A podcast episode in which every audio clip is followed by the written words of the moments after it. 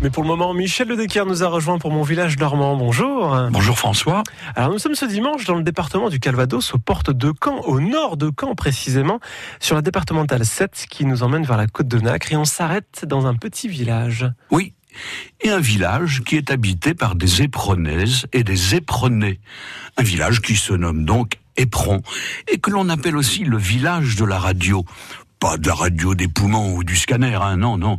Mais la radio comme le poste de radio, celui qui vous permet d'écouter France Bleu Normandie. Pourquoi?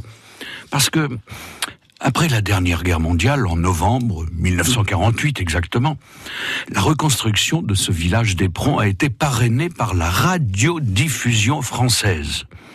Il est vrai aussi que, placé là où il est placé, c'est-à-dire entre Caen et la mer, il n'a pas manqué de souffrir durant les opérations de l'été de 44. On raconte même qu'il recevra plus de 200 000 obus et qu'il sera pris et repris plus de 20 fois. Un coup par les Américains, un coup par le Reich, un coup par les GI, un coup par les Panzer, jusqu'à ce qu'il soit complètement rayé de la carte.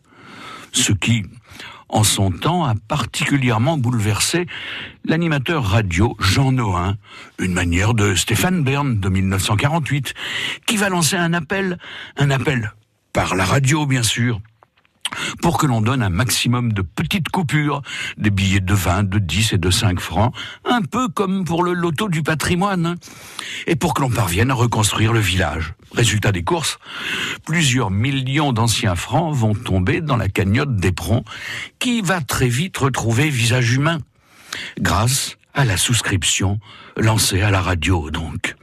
Alors il n'est que justice hein, à ce qu'aujourd'hui la commune ait donné le nom de Jean Nohain à un square, que la place de la mairie ait été baptisée place Francis Bernard en souvenir de l'homme qui a tout organisé, hein, et qu'il existe toujours encore aujourd'hui une rue de la RTF dans notre village de la radio. Merci Michel Ledecker, on vous retrouve sur francebleu.fr. France